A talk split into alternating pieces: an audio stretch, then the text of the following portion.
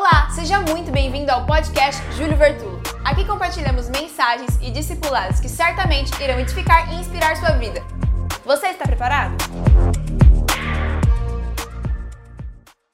Abra comigo tua Bíblia no livro do Eclesiastes, no capítulo de número 3. Abra comigo o livro do Eclesiastes, capítulo de número 3. Nós vamos ler do verso de número 1 ao verso de número 7. Ou melhor, até o verso de número 8, perdão. Bíblia aberta, texto na tela, vamos juntos. Para tudo há uma ocasião certa, há um tempo certo para cada propósito debaixo do céu. Tempo de nascer e tempo de morrer, tempo de plantar e tempo de arrancar o que se plantou.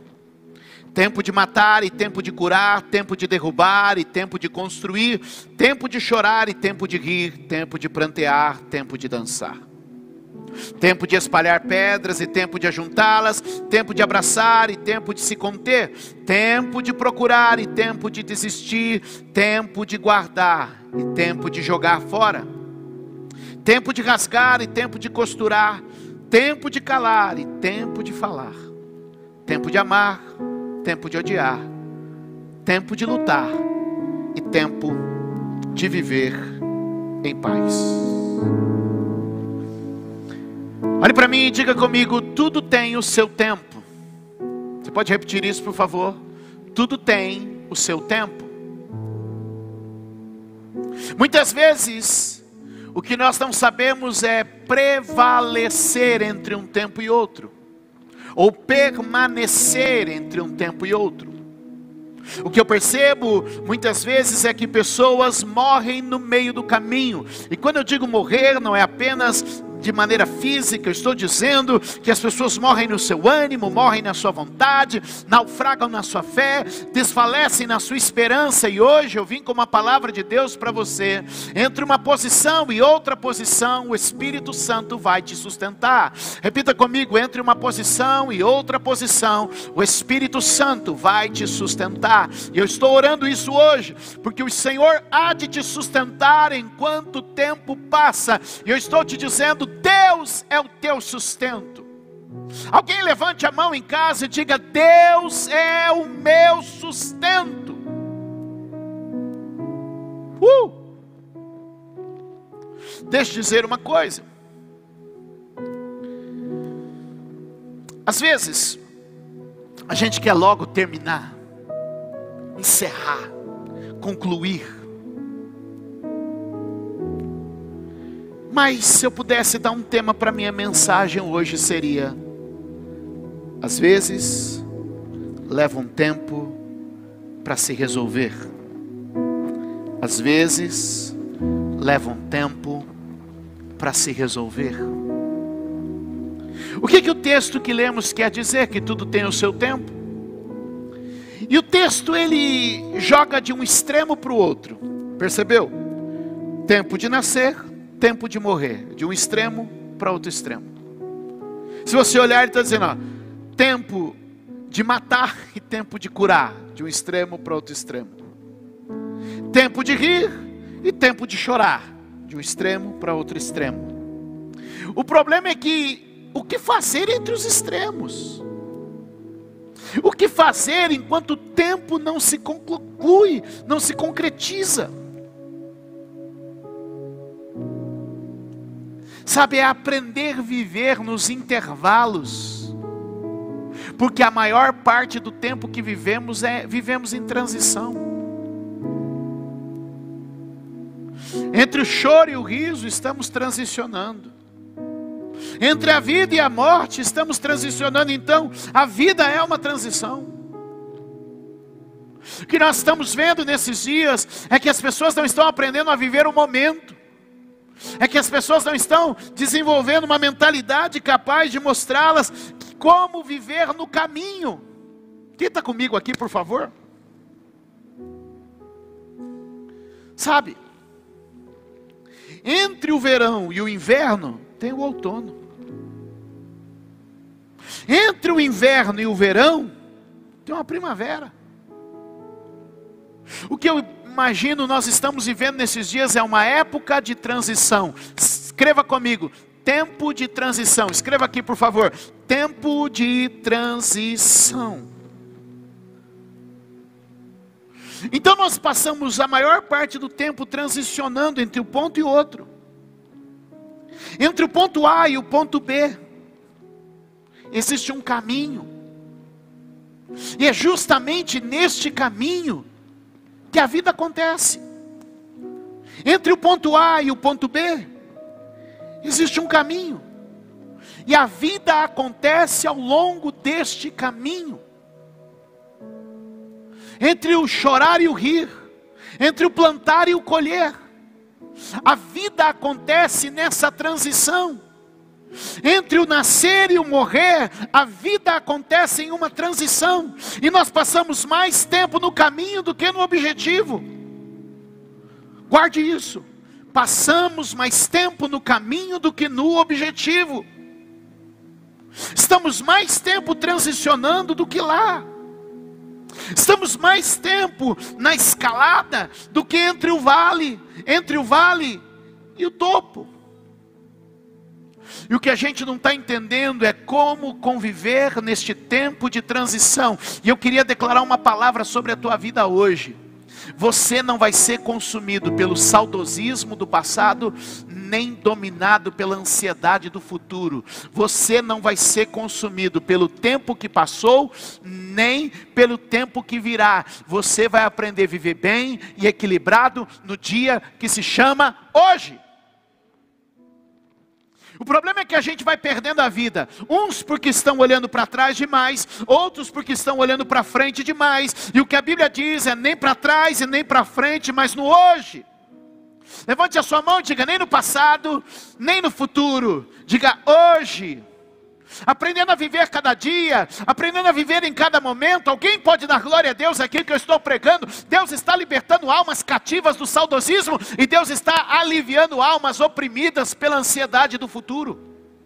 Alguém comigo?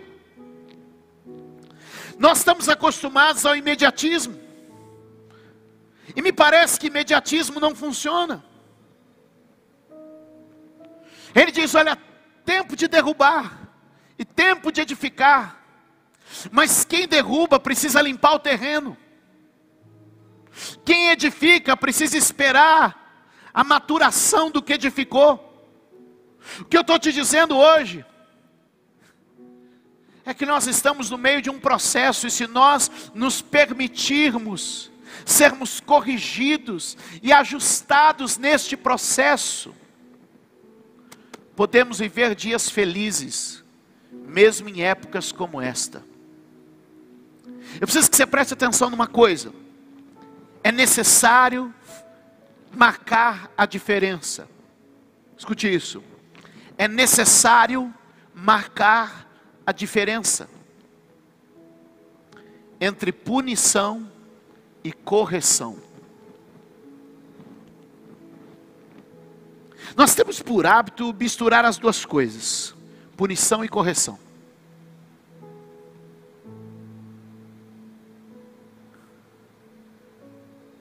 Deus pode estar apenas nos corrigindo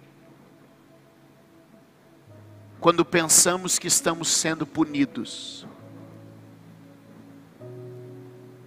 Deixa eu te dizer uma coisa. Eu entendo que estes dias têm proporcionado correção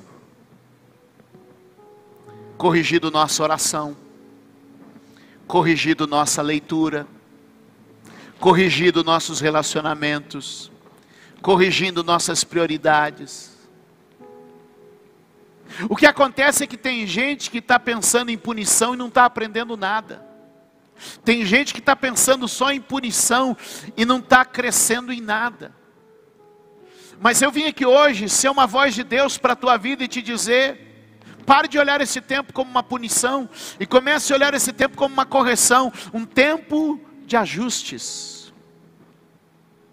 Muitas vezes estamos tão dominados por esse sentimento de correção, estamos tão dominados por esse sentimento de punição, que a gente acaba perdendo essa visão de que Deus pode estar apenas nos corrigindo, nos alinhando. nos ajustando. E eu estou com uma expectativa muito grande de que a gente vai sair melhor disso do que a gente entrou. Eu estava hoje à tarde sonhando. Porque eu falei, Deus, o dia que tudo isso for de fato encerrado, vai ser tanta gente, tanta gente, tanta gente, tanto culto, tanta pregação, tanta salvação, tanto testemunho, que a gente não vai ter onde pôr as pessoas, a gente não vai ter onde. Vai ser o melhor tempo da nossa história ainda está por vir porque nós estamos transicionando de uma forma abençoada e saudável debaixo da presença do Senhor. Eu não estou aqui chorando o passado, nem ansioso pelo futuro. Eu estou vivendo hoje o que o Senhor tem para a minha vida, em nome de Jesus. Observa comigo o que Davi escreveu, a canção que Davi escreveu no Salmo de número 40. Salmo de número 40. Por favor. Salmo de número 40, eu quero que você observe comigo o verso de número 1 e verso de número 2. Abra aí a sua Bíblia, marque isso. Depois me manda uma foto das suas anotações. No final nós queremos receber aqui as frases que mais falaram com você, a frase que você escreveu, aquilo que Deus falou. Pode ser que uma frase pode ser a chave da tua noite, a mudança do teu dia. Verso de número 1 e verso de número 2 diz assim: Coloquei toda a minha esperança no Senhor. Ele se inclinou para mim e ouviu o meu grito de socorro. Verso 2: Ele me tirou de um poço de destruição, de um atoleiro de lama, e pôs os meus pés sobre uma rocha e firmou-me num lugar seguro. Uh! Note isso. Quando lemos esse texto e depois da canção pronta, parece-nos que foi instantâneo. Eu estou aqui, ó. Abre aí, câmera. Eu estou aqui. Aqui tem um atoleiro. Vamos lá. Ó, isso aqui é você. Você está aqui no meio do atoleiro. Você está aqui no meio de uma situação difícil. E aí você grita por socorro. Você grita por socorro. Aí olha só, vem cá. Quando a gente lê o texto, parece que Deus fez isso aqui, ó. Tirei daqui e pus aqui. Não é assim? Nos dá a impressão que ele gritou por socorro, Deus foi lá, tirou ele de onde estava e colocou ele num lugar melhor. Mas o que eu quero te dizer é que se a gente prestar um pouquinho mais de atenção, a gente vai perceber que a música pronta é uma coisa, mas o processo pelo qual ele passou foi outro. E mesmo no Salmo de número 40, a gente pode identificar isso. Se você ler comigo o verso de número 11 e o verso de número 12, que diz assim: Não me negues a tua misericórdia, Senhor, que o teu amor e a tua verdade sempre me protejam, pois incontáveis problemas me cercam, as minhas culpas me alcançaram já não consigo ver, mais numerosos são do que os cabelos da minha cabeça. E olha o que ele diz no final: o meu coração perdeu o ânimo. Ah, o meu coração perdeu o. Significa que então Deus não mudou ele daqui para cá instantaneamente. Significa o quê? Que Deus tirou ele de uma posição e foi levando.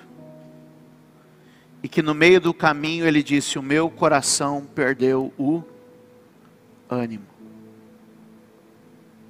Então nós não estamos falando de uma mudança daqui para cá. Nós estamos falando de uma transição. E que muitas vezes a gente precisa aprender a sustentar o nosso ânimo ao longo da caminhada. É por isso que o profeta Abacuque orou, dizendo: Aviva a tua obra no meio dos anos. No meio dos anos, faze-a conhecida. Aviva a tua obra no meio dos anos. No meio dos anos, torna esta obra conhecida. Talvez você está perdendo o ânimo nessa fase de transição. Você achou que ia acabar rápido, você achou que 2021 ia estar tá tudo livre, tudo fluindo, e o Espírito Santo está te dizendo: ei, viva cada dia da melhor maneira que você pode. Porque entre um extremo e outro, há um processo de transição, no qual eu quero te ensinar, te encorajar e ativar suas experiências. Queridos, a ruína de Jó chegou num dia, como sua prosperidade também em um dia. Então o livro é, capítulo 1 ele perde, capítulo 42 ele ganha. E o que acontece durante os 40 capítulos do livro de Jó que ficam no meio? Então a gente tem capítulo 1 ele perdendo, capítulo 42 ele ganhando tudo de novo. Mas a gente tem no meio 40 capítulos.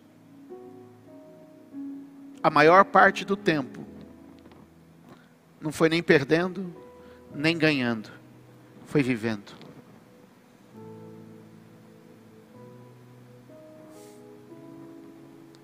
E aí você diz assim: e como foram esses 40 capítulos?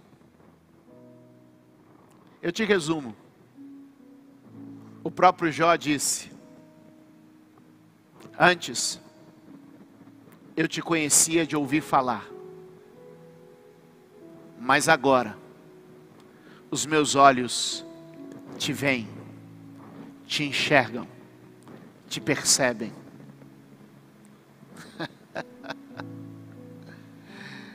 Quando eu tinha ou quando eu ganhei de novo, eu não te vi tão bem como eu vi nos dias que eu simplesmente vivi.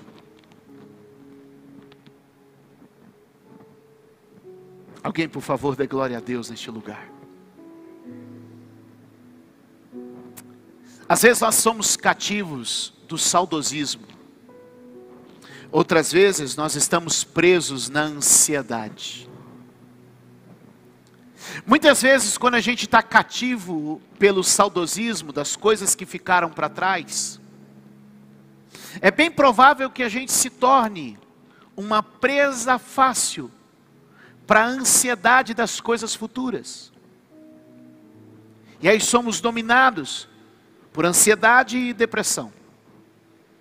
Pensamos nas coisas que ficaram para trás e nos tornamos deprimidos. Pensamos nas coisas que estão por vir e nos tornamos ansiosos. Isso aconteceu com Israel. Quando Israel é levado cativo para a Babilônia.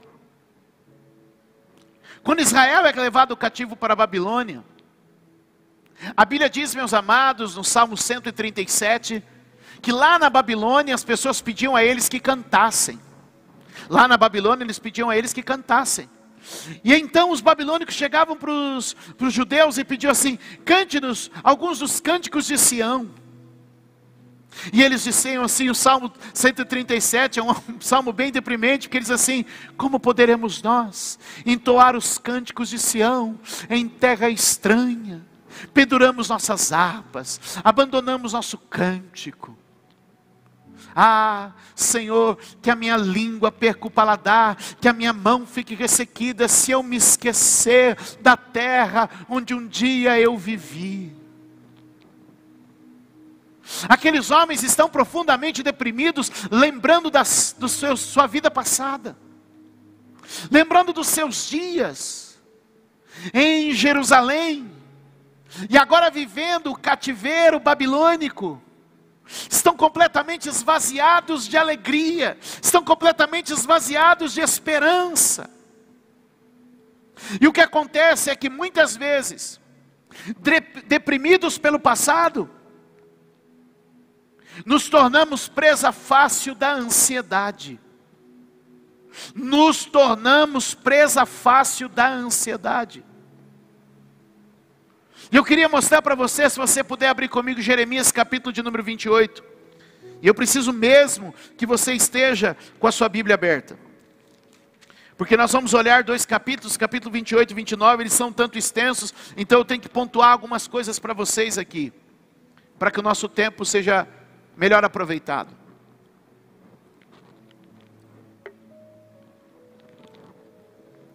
Quando você está dominado demais, depressivo demais pelo saudosismo do passado, quando você não consegue encontrar alegria no presente, você pode ser uma presa fácil para a ansiedade do futuro.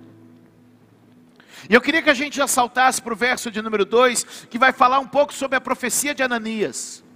Ananias é um profeta que se levanta e manda um recado para estas pessoas tristes que estão na Babilônia, para essas pessoas saudosistas que estão na Babilônia, dizendo: Ah, como era bom, ah, como era bom antes disso. Ah, como era bom quando eu podia ir para a igreja. Ah, como era bom quando eu podia trabalhar. Ah, como era bom quando eu não precisava usar máscara. Ah, como era bom. E então ele diz assim, verso de número 2: Assim diz o Senhor dos exércitos, Deus de Israel Quebrarei o jugo do rei da Babilônia. É tudo que eu quero ouvir. Verso de número 3, por favor. Em dois anos trarei de volta a este lugar todos os utensílios do templo que os, do Senhor, que Nabucodonosor, rei da Babilônia, tirou daqui e levou para a Babilônia. Verso 4, por favor. Também trarei de volta para o lugar Joaquim, filho de Joaquim, rei de Judá, todos os exilados de Judá que foram para a Babilônia, diz o Senhor, pois quebrarei o jugo do rei da Babilônia. Olhe para mim, por favor. Que coisa tremenda. Percebe que nós temos um povo saudosista do passado, que começa agora a ter ansiedade pelo tempo de saída. E eles começam a dizer: quando vamos sair da Babilônia? Quando vamos voltar a viver como vivíamos antes? E então começa uma ansiedade. Começa uma ansiedade. E aí agora se levanta um profeta. E esse profeta diz o seguinte: o rei da Babilônia vai cair. Tudo vai ser restaurado na casa do Senhor. E quem está preso vai ser solto. É uma boa notícia, sim ou não? Claro que é. Mas o problema é que esta não é uma palavra que vem de Deus, porque nem sempre as coisas se resolvem no tempo que a gente deseja. E às vezes a gente vai sendo consumido por uma esperança. É claro, meu irmão, que a nossa boca vai sempre querer falar o melhor, querer dizer que vai ser rápido, querer dizer que vai acabar a tempo. E o que eu quero dizer para ti nesta hora, meus amados, é que eu não tenho um tempo para te dar, mas no tempo que se chama hoje, eu quero dizer: somos benditos, somos abençoados, somos felizes, somos guardados. E daquilo que Deus não me poupou, Ele me sustentou. Alguém diga diga amém aí, diga glória a Deus. Segure na mão de alguém na sua casa e diga: tem coisas que Deus não nos poupou, mas Ele tem nos sustentado. Diga para o teu filho, ainda que ele seja pequeno, diga aí para o teu marido, ainda que ele não seja crente, diga aí para tua mãe, diga aí para o teu pai: tem coisas que Deus não nos poupou, mas Ele nos tem sustentado. Digam amém, igreja. Uau! E nesse momento em que ele lança essa profecia, está presente ali não só o profeta Ananias, mas está também o profeta Jeremias. E o profeta Jeremias, muito educado e muito muito alinhado, no verso de número 5, ele diz assim: Mas o profeta Jeremias respondeu ao profeta Ananias, diante dos sacerdotes e de todo o povo que estava no templo do Senhor. Jeremias disse assim: Amém. Amém. Assim faça o Senhor. Cumpra o Senhor que você está dizendo. Eu queria mesmo que fosse em dois anos. Eu queria mesmo que isso fosse um problema resolvido de forma breve. Eu queria mesmo que isso passasse, ó, de maneira rápida. Mas sabe o que Jeremias começa a dizer a partir daí? Temo que não seja bem assim. Olhe para mim. Depois você pode ler. Ele vai começar um discurso ali depois, no final os dois não terminam bem. Mas eu gosto da forma como Jeremias aborda. Depois que esse rapaz vem, esse rapaz chamado Ananias vem e diz: Vai dar tudo certo, logo a gente sai, não se preocupem com nada, Deus vai julgar esse rei perverso, Deus vai restituir tudo no templo, e Deus vai salvar os cativos. Jeremias diz: Amém. Que se cumpra o que você disse. Porque esse é o desejo do coração de todo mundo. Quando sábado passado, por exemplo, nós tivemos lá aquela notícia, muita gente se empolgou, telefonemas começaram a dizer: olha, foi liberado, olha que vitória, olha que sucesso. E eu logo voltei esse texto e o meu comportamento foi meio tipo Jeremias. Amém. Que tudo dê certo. Que a gente volte mesmo. Mas se eu posso dizer, eu acho que não vai ser bem assim. E o que Jeremias então faz é escrever uma carta para falar com aqueles que passariam por um tempo de transição, um tempo de espera entre a Babilônia e Jerusalém haveria um tempo de espera. E que eles não poderiam ficar nem dominados pelo saudosismo do passado, deprimentes por lembrar do que um dia foram e de onde viveram, nem ansiosos pelas promessas do futuro, de onde um dia estariam e o que viveriam. E eu queria olhar com vocês essa carta nesta noite, porque muitas pessoas estão deprimidas por saudade do passado e ansiosas pela expectativa do futuro e estão perdendo o dia que se chama hoje. Obrigada por ouvir mais uma mensagem. Deus abençoe sua vida.